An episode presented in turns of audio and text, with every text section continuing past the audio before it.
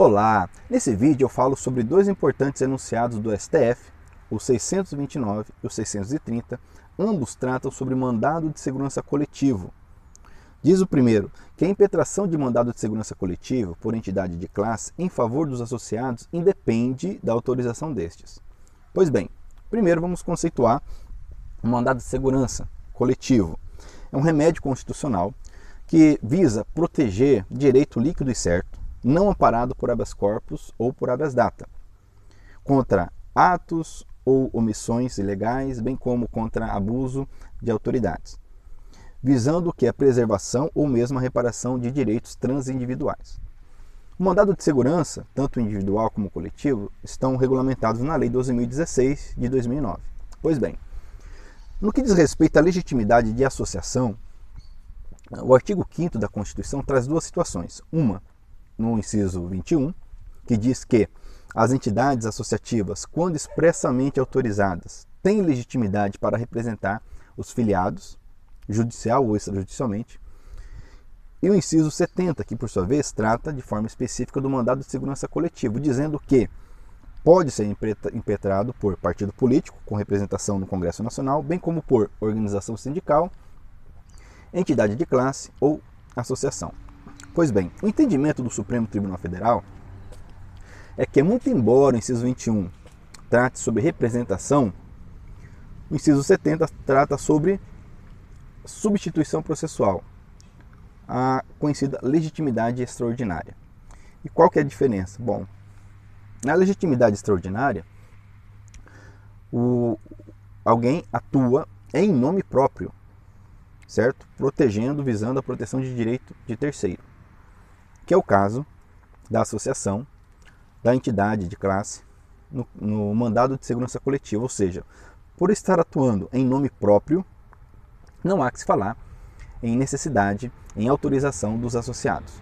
Esse é o entendimento cristalizado nesse enunciado 629. Pois bem, lembrando que o inciso 21 trata de representação, quando então a entidade, a associação age em nome de terceiro. Daí a necessidade de autorização. Isso tem uma série de repercussões práticas no âmbito processual, principalmente no que diz respeito à eficácia, à abrangência da eficácia da decisão. Mas antes de falar um pouco mais sobre isso, o enunciado 630 nos diz que a entidade de classe tem legitimação para o mandado de segurança, ainda quando a pretensão veiculada interesse apenas a uma parte da respectiva categoria. Então, o entendimento cristalizado, e é importante já enfatizar, que o artigo 21 da lei, da, da lei do Mandado de Segurança traz esse mesmo entendimento. Ele é posterior. Ambos enunciados são de 2003, a lei do Mandado de Segurança de 2009. No artigo 21 vai dizer justamente que cabe a proteção dos interesses legítimos da totalidade ou de parte dos membros associados. Pois bem, o que importa, na visão do Supremo Tribunal Federal, é é a pertinência temática entre o objetivo da impetração e o vínculo associativo, ainda que o interesse é, de forma específica é, diga respeito apenas a uma parte da categoria.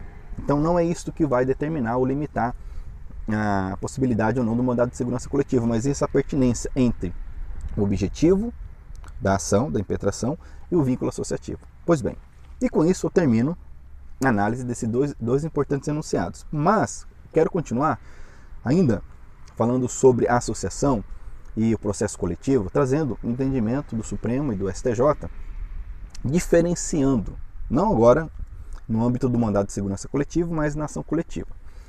Para as duas cortes superiores, nós temos uma diferenciação importante. Quando a associação ela atua por meio de uma ação coletiva de rito ordinário, nós temos uma série de limitações. Aqui nós voltamos ao artigo 5 inciso 21, onde há uma representação, onde a associação atua em nome de terceiro, eh, representando o terceiro, melhor dizendo.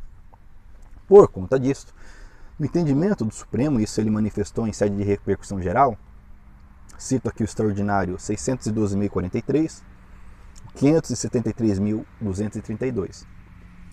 Então, há uma série de limitações quando há uma ação coletiva de rito ordinário por parte da associação. Primeiro, ela pode fazer? Pode, porém ela precisa de autorização específica dos seus associados. Ok? para atuar na defesa dos seus interesses.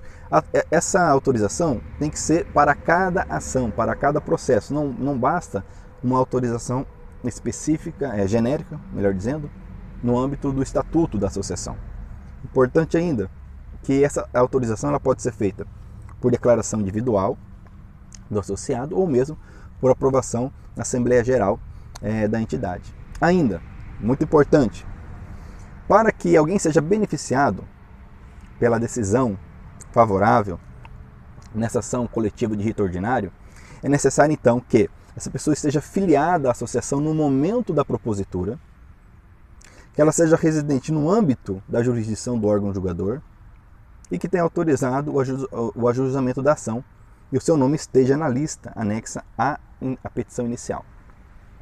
Ainda, o Supremo diz que é válido o artigo 2 A da Lei 9.494 de 97, que traz uma limitação à abrangência dessa decisão. Diz o seguinte: a sentença civil prolatada em ação de caráter coletivo, proposta por entidade associativa, na defesa dos interesses e direitos dos seus associados, abrangerá apenas os substituídos que tenham, na data da propositura da ação, domicílio no âmbito da competência territorial do órgão prolator.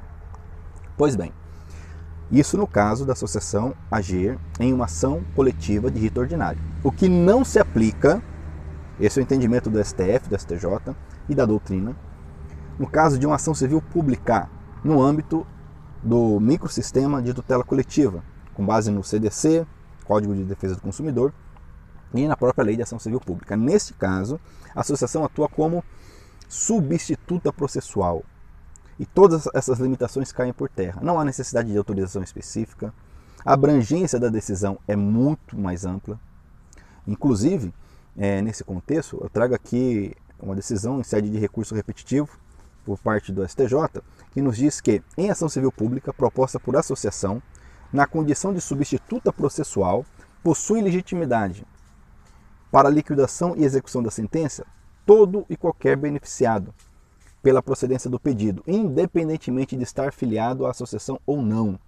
Isso está no recurso extraordinário, perdão, no recurso especial 1.438.263 e no informativo 694 do STJ. Então essa diferença é muito importante.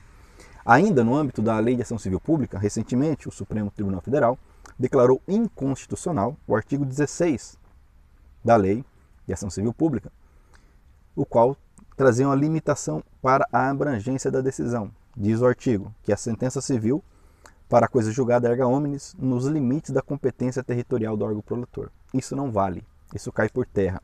Já era o entendimento do STJ, o STF então declara inconstitucional é, em sede de repercussão, de repercussão geral, o, no recurso extraordinário é, 1.101.937, que está no informativo 1012. Então, Importante, estamos falando aqui de mandado, mandado de segurança coletivo, legitimidade das associações, das entidades de classe nesse contexto, mas também estou falando agora da associação como autora de uma ação coletiva de rito ordinário e da associação como é, autora de uma ação civil pública. Na primeira, ela atua como representante, com todas as limitações já declaradas pelo Supremo Tribunal Federal, porém, em sede de ação civil pública, ela atua como substituta processual.